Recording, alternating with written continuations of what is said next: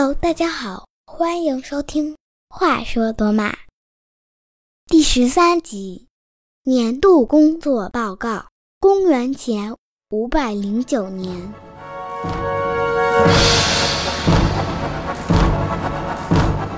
这集是《话说罗马》开播以来的第一期特别节目。如果你听过了第十二集，就会知道这个年度工作报告的年度。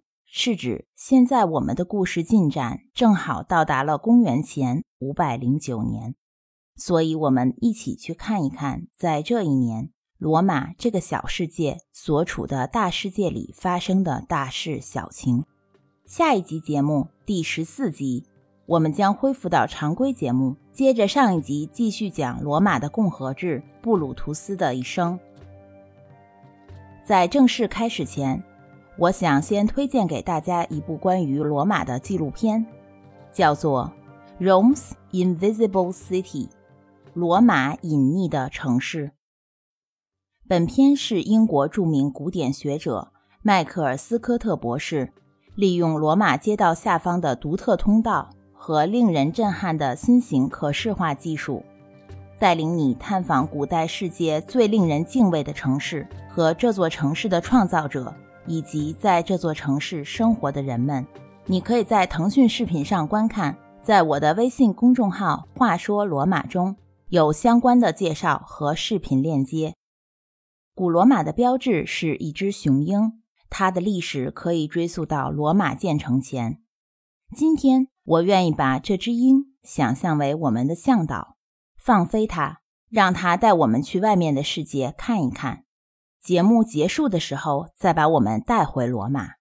现在就跟随这只雄鹰从罗马城起飞，先去看一看罗马北方的伊特鲁里亚，南方的大希腊，从那里继续南飞，去意大利最近的三个岛屿——西西里岛、科西嘉和萨丁岛转一转，掉头向北，一直来到阿尔卑斯山。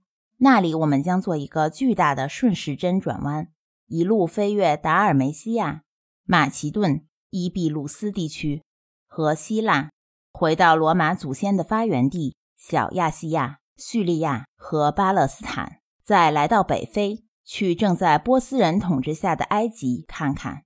这里，我们的雄鹰一个急转弯，飞向西边日落的方向，经过北非沿岸的迦太基。飞越直布罗陀海峡，回到欧洲，到当时的西班牙、葡萄牙、高卢，从不列颠群岛再飞越荷兰和德意志的村庄，返回罗马。回到罗马以后，我们在最后会补充说一说当时的印度和中国。这个行程安排，你们觉得还可以吗？罗马，公元前五百零九年的罗马疆域。东起亚平宁山脉，西至地中海，向北到达著名的台伯河，南至一个名为卡普阿的城市，位于今天的那不勒斯附近。罗马人口约为十三万。这里我想说一点我个人的观点，供你们思考：当时的罗马人是不是两点一线，上班、下班、回家？社会是不是和谐安定？人民热爱生活，热爱政府？罗马人像是一群没有思想、盲目的蚂蚁一样，热爱着自己的蚁丘呢？事实完全不是这样的。那个时候的罗马受着各种不同文化的影响，已经有了多元化的基调。如果你走在罗马的大街上，已经很难分辨出谁是罗马人，谁是伊特鲁里亚人，谁又是定居在罗马的希腊人。整个城市就像是一个大熔炉。充满了各种不同的肤色、不同的信仰、不同的气味和声音。街道上熙熙攘攘的男女老少、奴隶和贵族、决斗士和士兵、文化人和乞丐，形形色色的人都有着一个共同点，那就是每个人都只关心自己的利益，为了能够控制别人挣扎着，或者为了能够从别人的控制中获得自由而奋斗。罗马城里有商人，有劳工，有受过高等教育的人，也有大字不识一个的文盲，有妓女，也有维斯塔真女祭司。有的人靠收债致富，有的人却负债累累；有的人随着太阳的升起开始新的一天，而有的人却不得不黑白颠倒，昼伏夜出。一直以来，罗马这两个不同的社会阶层没有在任何事情上能够达成一致。此时新生的罗马共和国表面上看似可以解决罗马人的所有问题，其实呢，对于贫苦的下层人民来说，王政时期的国王和现在共和制的执政官没有任何区别。很快，罗马会陷入一发不可收拾的暴乱、罢工，甚至内战。数以千计的罗马平民在广场和论坛上闹事。要求政府主持正义，为自己争取投票权。但是如果一旦罗马政府决定给予妇女、奴隶或外来移民和罗马公民同样的权利，这些诉求的罗马平民同样会组织叛乱。这个社会最底层人民被所有人忽视，没有发言权，没有投票权，最无足轻重的人群，可偏偏又正是这些人决定着罗马的未来。我们一直在说罗马共和制，当时所谓的民主共和，真的只能说是一个说法而已。其实和之前的君主制本质上根本没有区别，执政官和国王至高无上的权力大小完全一样，唯一的不同就是共和制的执政官执政期限是一年，仅此而已，不能和我们现在所说的民主概念相提并论。元老院根本没有限制最高统治者的能力。此外，罗马还有一个非常显著的特点，很有意思。刚才说到的暴乱、罢工，甚至内战，都是在罗马没有外敌的时候存在。而一旦发现有任何来自外部的威胁，贵族阶级和平民阶级之间所有的问题似乎都瞬间按了暂停键，所有人都加入了保卫罗马的统一阵营。贵族阶级是因为他们在罗马拥有土地，要保卫自己的财富；平民阶级是因为如果罗马战败，他们一定会被敌人的枷锁套牢，沦为奴隶，那样会比现在更糟，所以还不如先一致对外，保住罗马。但是，一旦外部威胁消失，贵族阶级和平民阶级之间的斗争立刻按上播放键，从之前暂停的地方开始。继续内斗，这两个社会阶层实质上百分之九十的罗马人都属于平民阶级，都是那种没有穿过华丽昂贵的罗马长袍，没有进过剧院，也没有用过希腊人的精致陶器吃过饭的穷人。罗马自公元前七百五十三年建成以来，到我们今天说的公元前五百零九年。在它存在的这将近二百五十年里，发生了翻天覆地的变化。从一个没有书本、也没有商业、只有牧民和小偷的小村子，变成了一个由农民和地主组成的城邦。他们拥有书籍、商业和纪律严明的军队。随着时间的流逝，罗马和整个世界无时不刻地发生着变化。现在，让我们跟随着雄鹰去穿越古今，周游世界吧。伊特鲁里亚，我们对伊特鲁里亚并不陌生，一直以来，他们伴随着罗马的成长。关于罗马和伊特鲁里亚的关系，这里强调两点：虽然在伊特鲁里亚城市和罗马城镇之间早已开通了官方航线和货运。但是，两者关系的僵持程度始终可以与我们上个世纪的冷战相提并论。第一点，罗马人口中有很大一部分是来自伊特鲁里亚，从外貌和衣着上很难区分，但是一说话就能区别出来了。他们的口音有着明显的不同。从句法特征和语法上说，拉丁语当时仍然在发展阶段。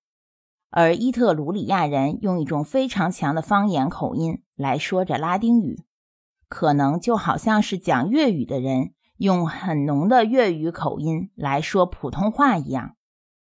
因为他们在伊特鲁里亚有着自己的语言——伊特鲁里亚语，但是绝大多数罗马本地人是一点儿也不会说的。除了那些频繁在这两个地区往返的商人，或者是通婚的双语家庭。第二，虽然两者关系一直紧张，但实际上在伊特鲁里亚人和罗马人之间并没有什么不共戴天的仇恨。在未来的几个世纪中，伊特鲁里亚将遭受几次历史的残酷洗礼，最终消亡。在很大程度上是罗马的错，但并非全部。伊特鲁里亚的消亡不存在灭绝种族计划，也不是因为要给罗马人更多的土地而实施的灭绝 DNA 的生存空间争夺。我不是在说罗马人是天使，日后他们在历史进程中不止一次犯下了灭绝种族的罪行。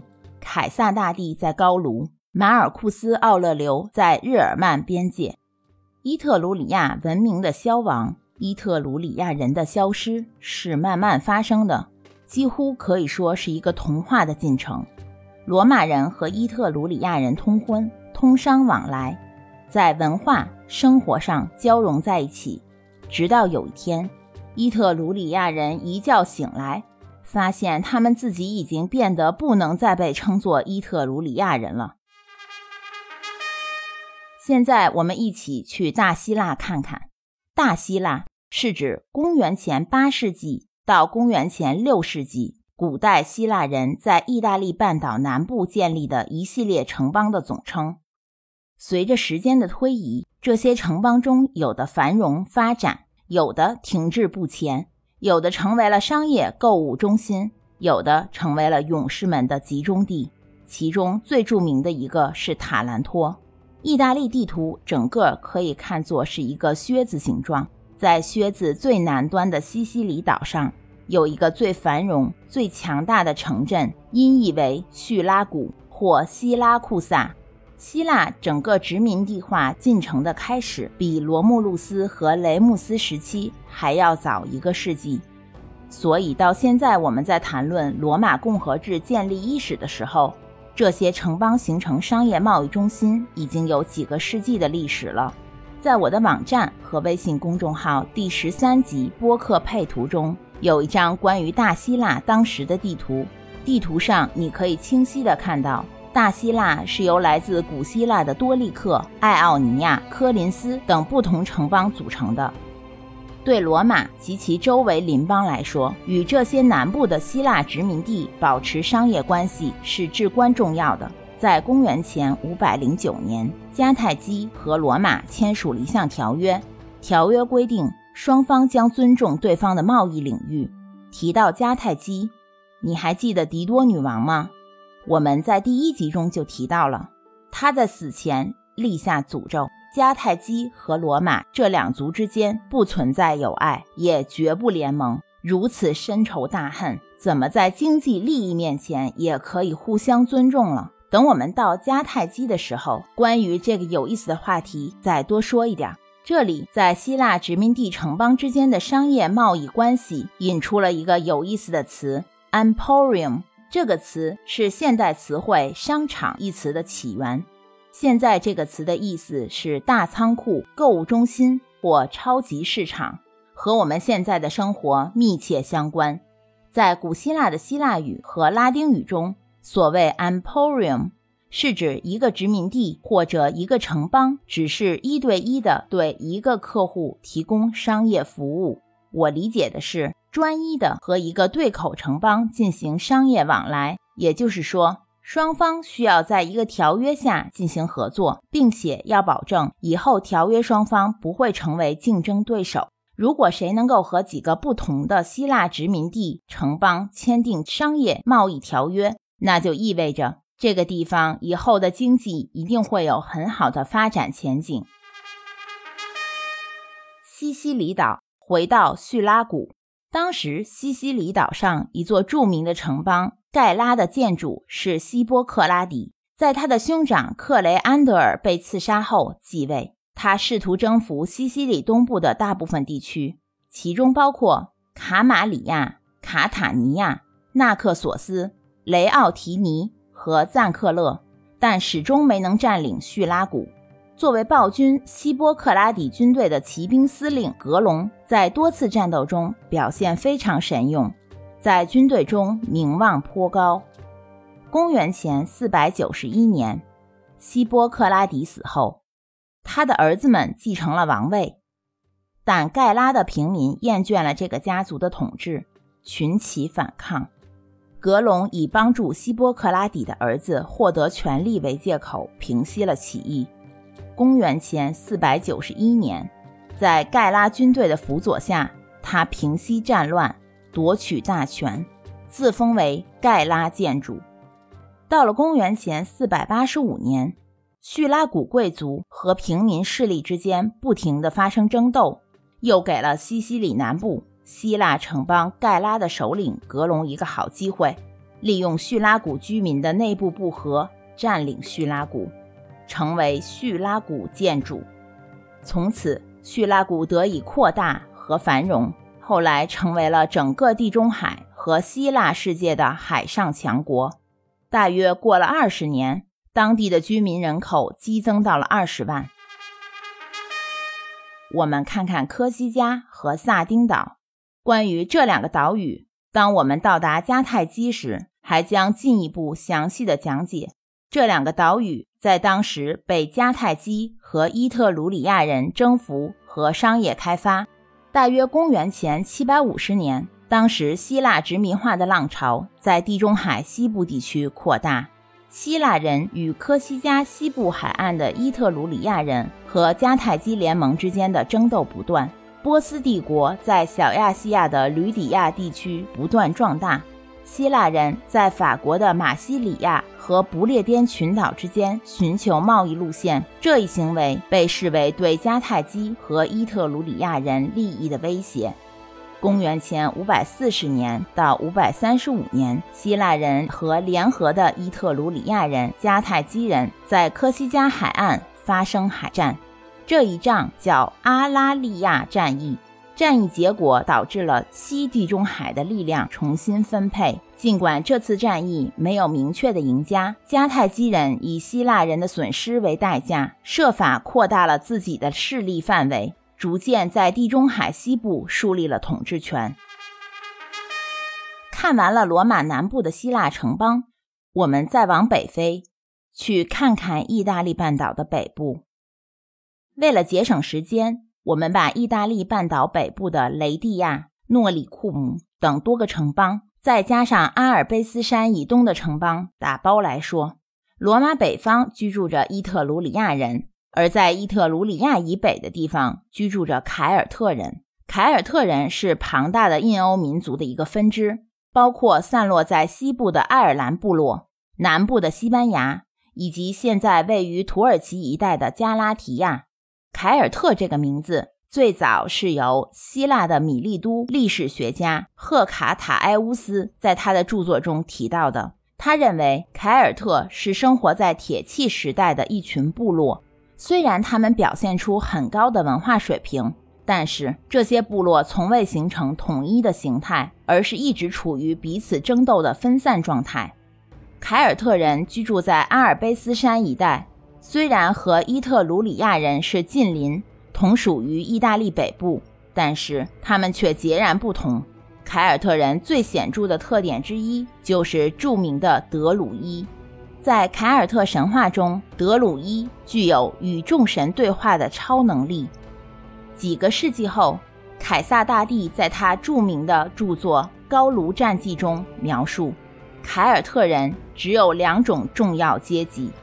战士与德鲁伊，德鲁伊不仅是僧侣，也是医生、教师、先知与法官。他们以魔术教导年轻人，在罪案发生时或者有土地争执时，又成了法官。他们拥有权力而备受尊敬，是君王的顾问、百姓的统治者。德鲁伊向人们传扬灵魂不灭以及轮回转世的教育，在凯尔特社会中地位崇高。阶级仅次于诸王或部族首领，可以免除兵役及纳贡义务。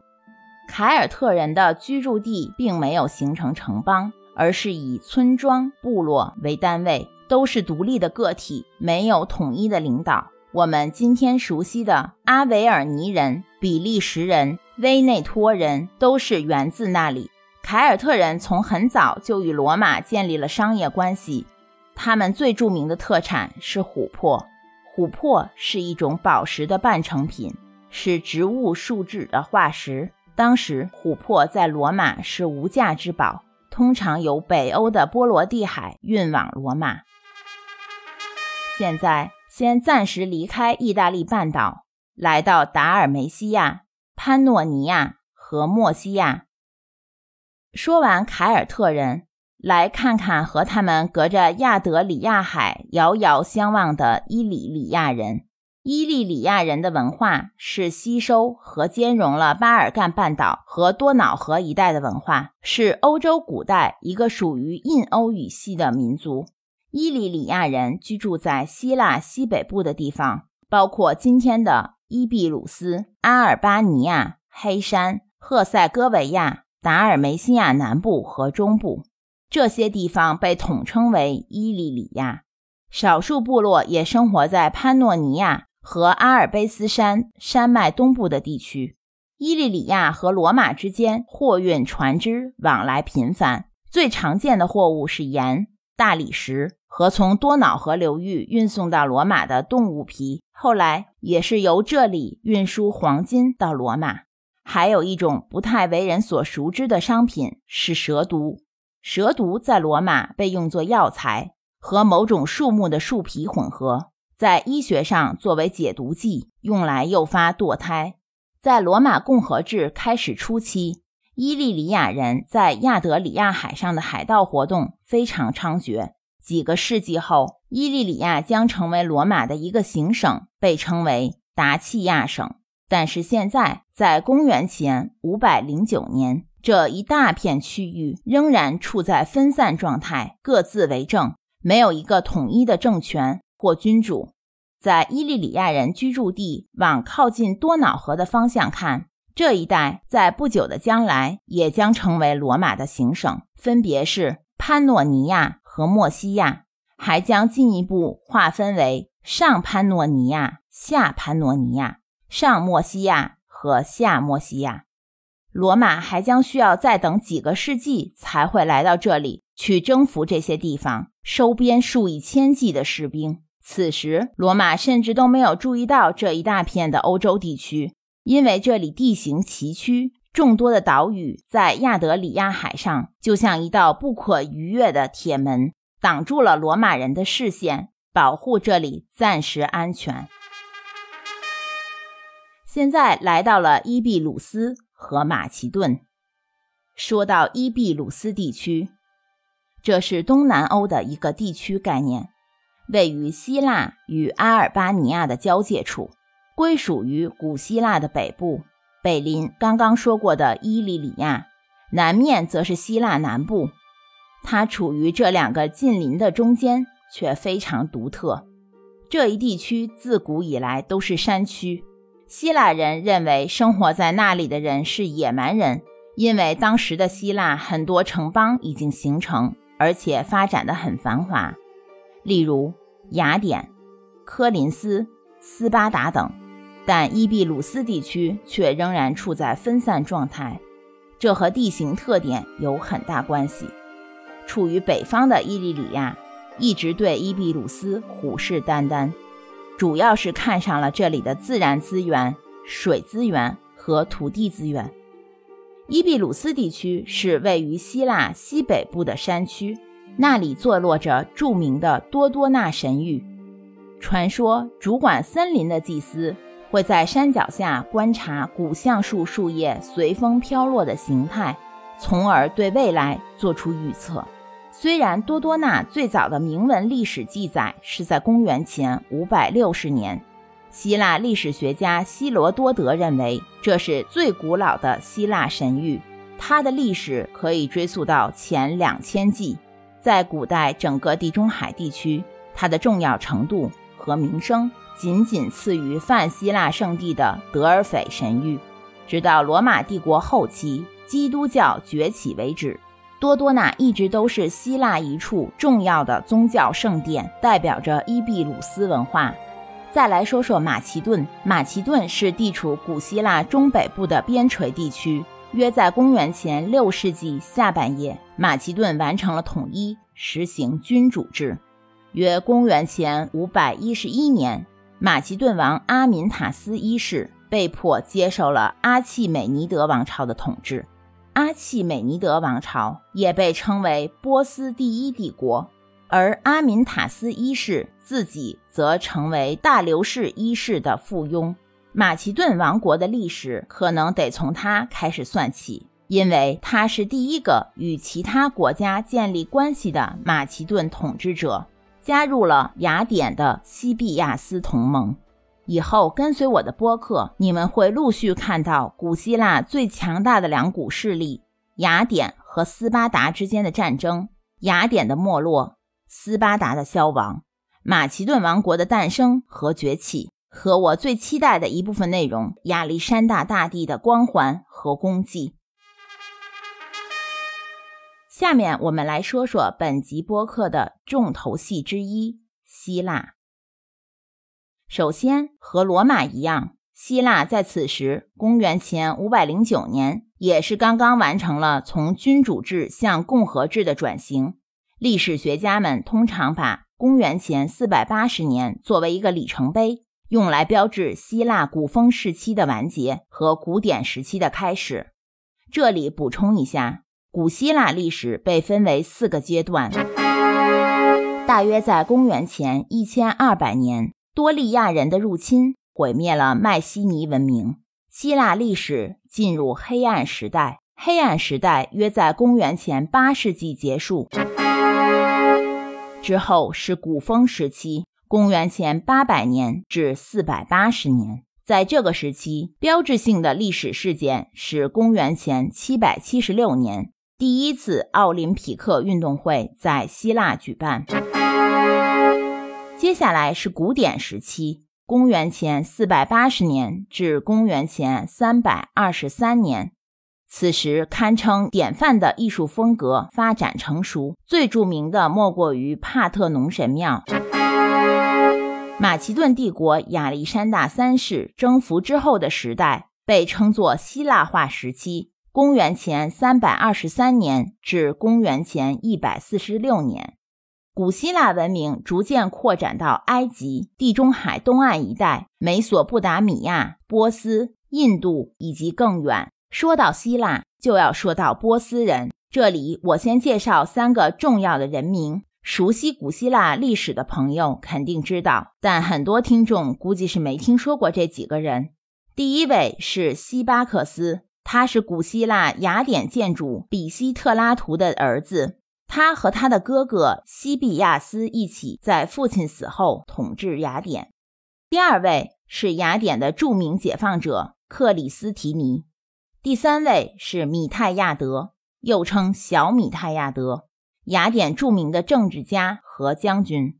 下面来分别说说，他们都和雅典这座城市有着密切联系。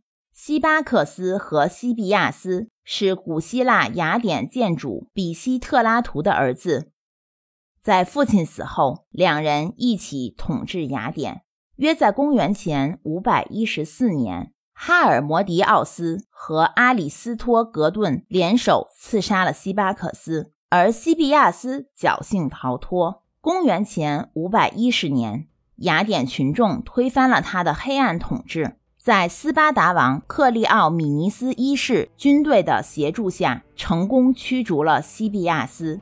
他跑到波斯叛国求荣，推翻了暴君的雅典城，此时迎来了一场改革。公元前五百零八年至五百零七年的克里斯提尼改革，把雅典民主政治推进了一大步。最后来说说这第三个人小米泰亚德，他是古希腊雅典的统帅，出身贵族，在公元前五百二十四年任雅典执政官。他最著名的功绩就是公元前四百九十年领导希腊人赢得马拉松战役。击退波斯的大流士一世军队。虽然这场战役距离我们今天说的这集节目还有十九年，但我已经等不及要和你分享这个小典故了。战役发生在雅典东北四十二公里的爱琴海边的马拉松平原。战役中，希腊人打败了波斯军队。希腊指挥官派一名使者费里皮德斯由马拉松平原跑回雅典报捷，全程约为四十二点一九五公里。他途中从未停顿。当费里皮德斯回到雅典，只说了一句：“我们胜利了。”之后就倒了下去，当即死去。为了纪念这位英雄，希腊人在1896年举行了第一次马拉松赛跑大会。后来，马拉松长跑项目成为了奥运会固定的比赛项目。至于这场战役的细节，那就等我们说到公元前490年再给大家详细讲讲。结束希腊这个重头戏之前，关于波斯人。我还想多说一点，在接下来的几十年里，我们将听到他们在小亚细亚、埃及、叙利亚一带的咆哮声。波斯王大流士一世也被人称为大流士大帝，他是波斯帝国的第三代君主。在罗马共和制建立之前，公元前513年，他就征服了希腊色雷斯东部，就是现在的保加利亚。第二年，他跨过多瑙河。制服了盖塔人。盖塔人居住在黑海沿岸和多瑙河下游两岸及其附近平原地区，是现在的罗马尼亚一带。据希罗多德记载，他甚至已经到了伏尔加河沿岸，夺取了爱琴海上的几个岛屿。比较著名的岛屿是利姆诺斯岛，该岛位于希腊东北大陆到土耳其海岸的中途，面积四百七十六平方公里。地形以火山岩为主，西部崎岖，高峰穆尔萨弗罗斯海拔四百三十米。这时的波斯帝国正在马不停蹄地扩张，在希腊很多地方，考古学家发现，那时候的波斯人已经开始制造钱币了，而且是双面都有图像的硬币。另一位波斯帝国的风云人物薛西斯于公元前五百一十九年出生。不久，你们将更多的听到他的名字。公元前五百零八年，在奥林匹斯山那里举行了第六十届奥运会。希腊的斯巴达也发生着变化。约在公元前五百一十五年，欧里庞提德家族的德马拉图斯取代父亲阿里斯顿登上王位。波斯帝国的故事以后慢慢讲。下面一站是小亚细亚。小亚细亚是亚洲西南部的一个半岛，位于黑海和地中海之间。小亚细亚这个词第一次是在公元四世纪古罗马后期的基督教神学家和历史学家保卢斯·奥罗修斯的著名著作。反对异教徒的历史七书中被提到，奥罗修斯出生于葡萄牙，由他所撰写的著作中反映了宗教的发展历史，具有极为重要的参考价值，极大的影响了后世的相关学者的研究方法与态度。在他的著作中可以查到，小亚细亚包括以下这些地方。通黑海的马尔马拉海海峡以北的色雷斯和同一海峡以南的米西亚，马尔马拉海像分界线一样把欧洲和亚洲分开。从这里沿着西海岸是比提尼亚、帕夫拉戈尼亚和黑海南海岸的本都，弗里吉亚和加拉提亚在中部，向东是卡帕多西亚。靠近南海岸线的分别是利西亚、帕菲利亚和西里西亚。此外，小亚细亚还包括几个岛屿：克里特岛、罗德岛和塞浦路斯群岛。小亚细亚中最重要的只有一个，那就是波斯。这里整个区域在公元前六世纪和五世纪前后完全属于波斯帝国。直到公元前三百三十四年，由亚历山大大帝接手。在亚洲，接着看看叙利亚和巴勒斯坦。叙利亚那个时候叫腓尼基，在整个世界史长河中，没有哪个国家和叙利亚一样命运曲折、多灾多难了吧？最不幸的是，至今那里仍然一片混乱。叙利亚处于世界各大帝国之间往来的通道上，归根结底，是它这样的地理位置，使它始终如同一块磁铁，吸引着埃及人、苏美尔人、亚述人、巴比伦人和赫梯人。他们在历史上均先后占领过叙利亚。大流士一世对外扩张期间，叙利亚是首先陷落的城邦之一。直到亚历山大大帝时期，他一直在波斯人的手心里。波斯王大流士一世在中东地区、以色列和迦南地带的军事行动，帮助犹太人得以结束他们的巴比伦囚禁生活，重返家园。据《以斯拉书》记载，在大流士一世统治期间，以色列人已经开始建造第一座新的犹太寺庙。叫做所罗门圣殿。不幸的是，公元前五百八十六年，这座寺庙就被巴比伦人摧毁。直到公元前五百一十五年二月二十五日，同名寺庙在耶路撒冷被重建完成。重建后的所罗门圣殿将屹立不倒几个世纪，直到公元前七十年，罗马军团把那里夷为平地。埃及。古埃及的辉煌和光环，在公元前五百零九年已是过去时。攻占塞浦路斯群岛，可以说是埃及第二十六王朝的最高点。从那以后，就开始走下坡路了。在公元前五百四十五年，波斯帝国从埃及人手里抢走了塞浦路斯岛，波斯人继续征服巴比伦帝国。公元前五百二十六年，波斯人入侵埃及。公元前五百二十五年，波斯帝国阿契美尼德王朝的第二位皇帝冈比西斯二世率军在贝鲁西亚之战中击败埃及第二十六王朝的末代法老普萨美提克三世，征服埃及，迫使西兰尼和利比亚臣服。波斯帝国的版图扩张至北非，这场战役的失败标志着古埃及作为有自主权的文明的结束。从此以后，它变成了一个更广阔世界中的一员，他的命运将被掌控在外国统治者手中。波斯，毫无疑问，大流士和薛西斯时代的波斯帝国。是当时的超级大国。今天这集节目由于覆盖的国家和地区比较多，这里不细数波斯帝国的繁荣和崛起了。我们在第二十六集的年度工作报告特别节目会聊更多关于波斯的内容。在刚刚讲到的许多地方都已经提到了波斯帝国。因为他们都是一个一个落入了波斯帝国的手里，这里我单独把它提出来说，是想和你们一起设想一下：假如波斯帝国的扩张没有到达希腊时止步，那么我们今天的世界会是什么样的呢？我们不会在银行大楼门口使用柱子，而是会看到哭墙的外墙形状，或者也许是金字塔形状。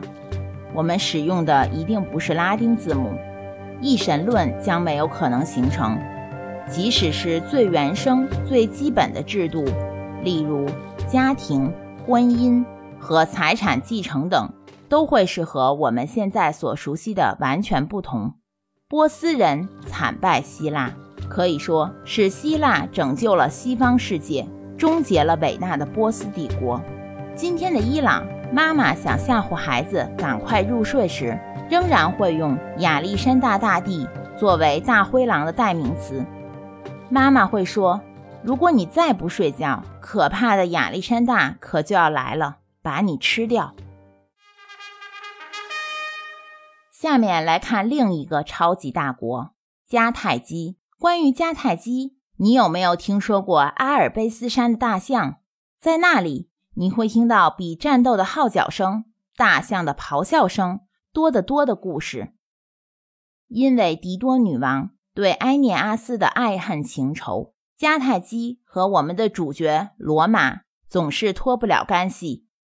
公元前五世纪的迦太基领土有三部分：西西里岛、西班牙的东海岸和迦太基本身。罗马和迦太基日后的较量也打了足足三个回合，每一场战争都很精彩。现在还不能剧透，继续往下看。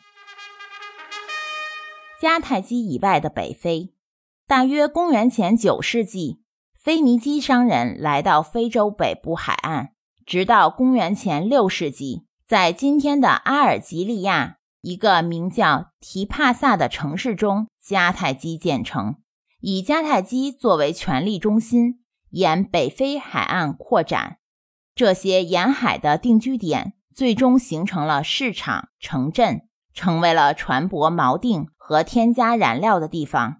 下一站就来到希腊和腓尼基人建立的定居点和殖民地——西班牙和葡萄牙。腓尼基人是历史上在伊比利亚半岛殖民的第一个民族。根据考古学资料。里斯本是在公元前一千二百年建立的。殖民统治的最初几个世纪，建立了许多定居点，例如西班牙南部的马拉加和西班牙南部的海港加的斯。马拉加这个名字可能源自腓尼基语“盐”，因为此地港口附近的鱼都比较咸。那里至今仍然保留着古城墙的遗址。罗马建成初期，公元前七世纪中叶，和腓尼基人在西班牙的殖民地化极其相似的，还有希腊和迦太基的殖民地化，也是把城邦和定居点沿着西班牙海岸展开，直到加那利群岛和不列颠群岛。很快，腓尼基的殖民地在与希腊殖民地的竞争中占了上风，获得了地中海贸易航线的控制权。这些路线被排除在直布罗陀海峡之外，大西洋航线被腓尼基人垄断。他们从金属贸易中获利，特别是不列颠群岛和加利西亚地区的铅锡合金。通过考古证据，我们可以得知。在公元前六世纪至一世纪，欧洲气候发生变化，产生很大的影响。而西班牙和葡萄牙是第一个感受到气候变化的两个地区。最明显的就是公元前三百九十八年和公元前三百九十六年，台伯河两次完全被冻住了。在公元前三世纪。布匿战争期间，在西班牙这片土地上开始兴建新迦太基，今天被称为卡塔赫纳。西班牙的邻居法国，那个时候被称为高卢。早在公元前六百年，高卢南部已经出现了希腊定居点马西利亚，就是今天的马赛。高卢的故事要等到凯撒大帝时期。才真正变得有趣。公元前四世纪，一个名叫鲁特西亚的城市将会在高卢建成，后来这里叫做巴黎。法国和意大利一样，它的土壤和气候非常适合葡萄的生长。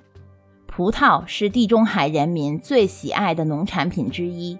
几个世纪以来，希腊殖民地的存在。使得葡萄的栽培、种植和加工得到了改善。它的衍生品葡萄酒不仅是罗马和西方世界的象征，而且后来也成为基督教的象征之一。关于法国，我要隆重推荐一部法国的漫画书系列《Asterix》，中文叫做《高卢英雄历险记》。讲述了一个顽强抵抗罗马人的高卢人小村庄的故事，以及村里村民的世界历险经历。作者诙谐幽默，寓教于乐。书中富含历史、地理、社会等知识，我的孩子非常喜欢。感兴趣的朋友可以查阅我的微信公众号“话说罗马”关于第十三集的文章，有一些该书的图片和链接。也可以登录我的网站三 w 点话说罗马点 com。下面的行程来到不列颠群岛和德意志。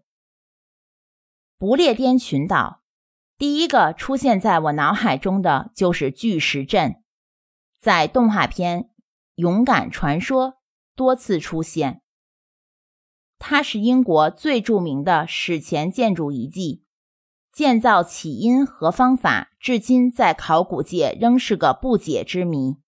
巨石阵也叫做圆形石林，位于英国距离伦敦大约一百二十公里的埃姆斯伯里的地方，那里的几十块巨石围成一个大圆圈。其中一些石块足有六米之高，每块约重五十吨。它的主轴线通往石柱的古道和夏至日早晨出生的太阳在同一条线上。另外，其中还有两块石头的连线指向冬至日落的方向。巨石阵约建于公元前四千年至公元前两千年。属于新石器时代末期至青铜时代，圆形石林已经在这个一马平川的平原上伫立了几千年。我们的环球旅行接近尾声，离开不列颠群岛，飞越荷兰，来到德意志地区，这里也称日耳曼地区。这一地区到公元前五世纪。仍然是由青铜时代的小村落组成，村落之间并没有固定的边界，早期没有任何形式的文字记载，可以查到的信息都来自古罗马和希腊的史学家和旅行者。在德意志地区和斯堪的纳维亚地区，都有一些原始石刻壁画显示，在当时那里已经兴起了船队。和贸易，雄鹰向导此时已经完成了他的使命，把我们带回了起点——罗马。下面补充说说印度和中国。公元前五百一十六年，大流士一世入侵和征服了印度的一大片土地，这里称为旁遮普。获得了旁遮普的控制权。就标志着波斯帝国在世界上统治着最多的人口。印度还要再等一百年甚至更长，才能横跨红海，开始自己与罗马和欧洲其他地区的商业贸易往来。然而，他却从未能走得比红海更远。印度船只上的货物需要经过两三次倒手。才能到达意大利的南部城市，然后再到罗马。当时的中国正处于春秋时期，不是一个单一的王朝统治着中国的大量人口。公元前五百零九年，罗马共和制建立的同一年，吴王阖闾在苏州建都，直到公元前四百七十三年，越王打败吴王。结束了苏州的黄金时代，终于把准备好的信息都说完了。你听完了，有没有觉得对公元前五世纪的世界有了更多的了解呢？对了，我还没有告诉你，我为什么要选每第十三集来做这样一期特别节目呢？其实原因特别简单，我的中文播客《话说罗马》。是英文版《The Tale of Rome》和西班牙语版《El Cuento de Roma》的姐妹篇，一个故事，三种语言。这是我和我先生 Abel 一起制作的一个古罗马历史系列。数字十三的含义虽然在西方说法不一，但是对这个嫁到中国的老外，十三是他的幸运数字。下一集节目，我们将回到我们的故事，将看到席尔瓦阿尔西亚战役如何结束。对罗马人来说，有好消息，也有坏消息。好消息是，罗马赢了；坏消息是，布鲁图斯死在了战场上。细节嘛，且听下回分解。罗马为什么要举国吊唁布鲁图斯整整一年呢？很多年前，当布鲁图斯陪着高傲者塔克文的儿子们去希腊的时候，他为什么会摔在地上磕破了鼻子呢？在他战死沙场前的几周之前，他又是怎样目睹了自己的两个亲生儿子被斩首示众？更精彩的故事，敬请收听下一集，第十四集《布鲁图斯的一生》。感谢大家收听，我们下集《话说罗马》再见。